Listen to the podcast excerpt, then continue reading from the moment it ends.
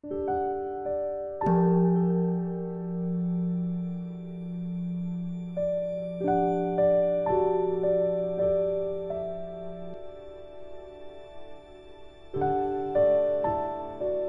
家好，很高兴又到了我们一起学习广论的时间了。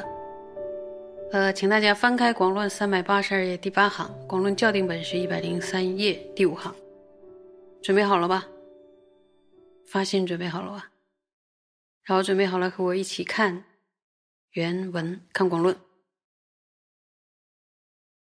若尔，云何能得清安之理？得清安矣，又云何？为能成生摩他理。说如果心想，那么获得清安的方法是什么呢？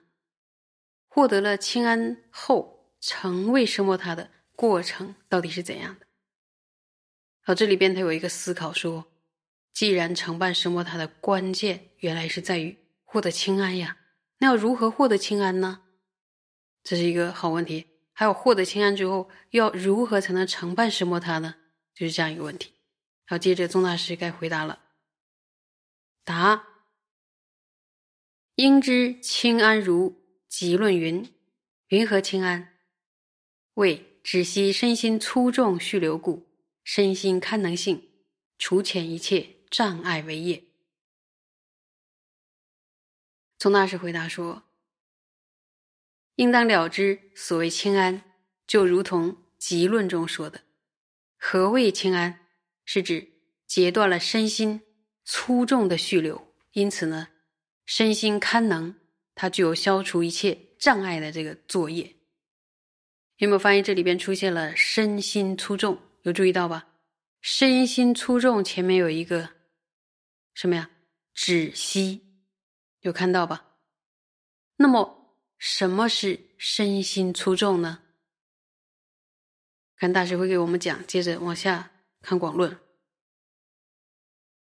不要走神啊！看书，身心粗重者，为其身心于修善行，无有堪能随遇前使，能对治此身心轻安者，由离身心二种粗重，则遣身心另行善事，极有堪能。那么这里边说身心粗重呢，是指要修持善行的时候，却不行了，就是不能随心所欲的驾驭自己的身心。那么能对治他的呢，就是身心清安。由于远离了身心两种粗重，所以要驾驭身心趋向于善行，就变得极其堪能。好。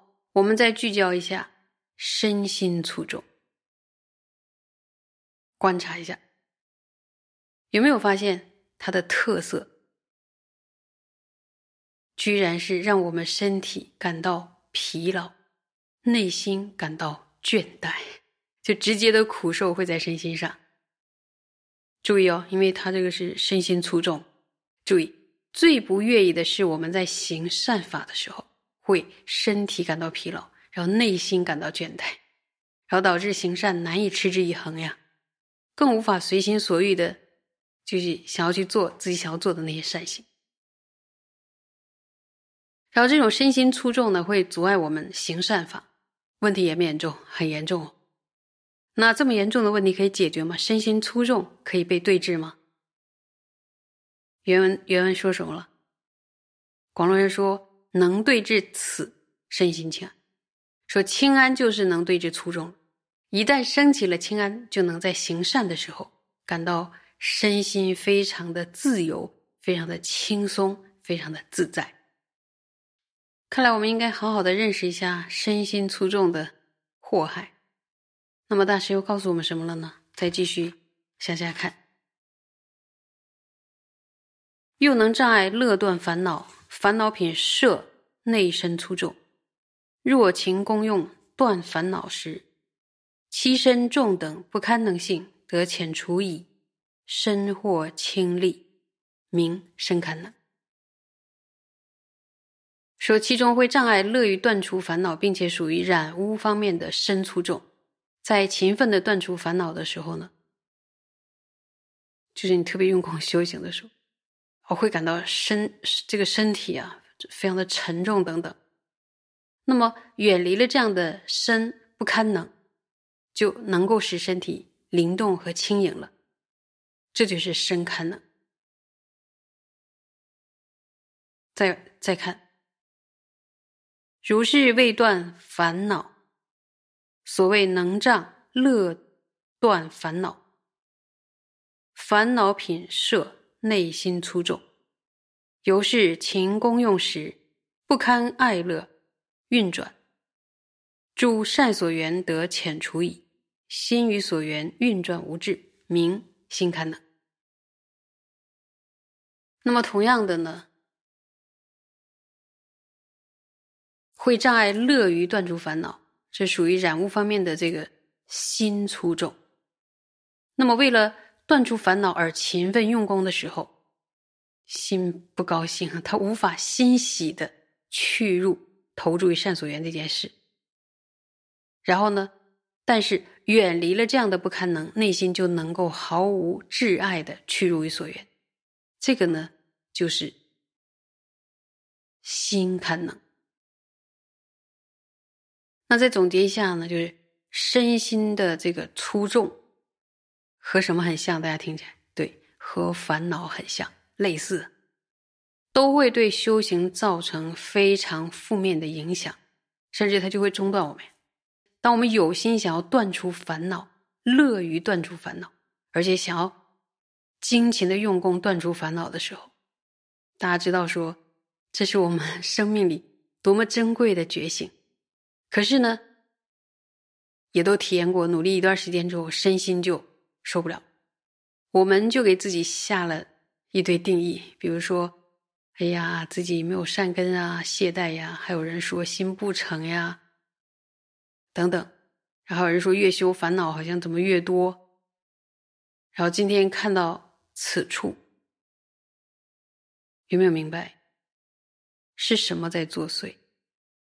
身心粗重，身心粗重呢，就会成为阻碍。要它怎么样成为阻碍呢？身心粗重的状态，使得我们在断烦恼的过程中感到身体沉重，内心不喜，不喜啥？不喜修善呀。这个祸还不除的话，能证菩提吗？难证菩提呀。可是呢，谁出现了？清安出现了，真是大好的消息啊！透过身心清安。能让身体在行善的时候呢，保持轻盈哦。注意这个字“轻盈”，可以想象自己身体轻盈的时候行善的，比如供佛呀、拜佛，说背上书包来教室里听法呀，等等。还有城市父母亲啊，很多嘛，身体在行善的时候保持轻盈，然后心呢也能常时欢喜的安住于善所愿，心也是堪能的。然后这样，我们就可以自由自在的修善法。有没有觉得我们被身心粗重控制的心力一朝得到清安，仿佛离开牢笼的鸟一样啊，一飞冲天，而感受到行善的行善的时候的身心的轻盈和自在？会不会觉得只要想一想，我们就会有一种有朝一日，我们定将打败？行善法的这个阻碍，痛不痛快？有朝一日得到清安，就打败他，非常的痛快。因为那时候我们就可以自由自在的什么痛击烦恼，断除烦恼，断除烦恼，烦恼的因就不生烦恼的果，就没有生苦果了。所以，这是从乐去生乐的历程。谢谢。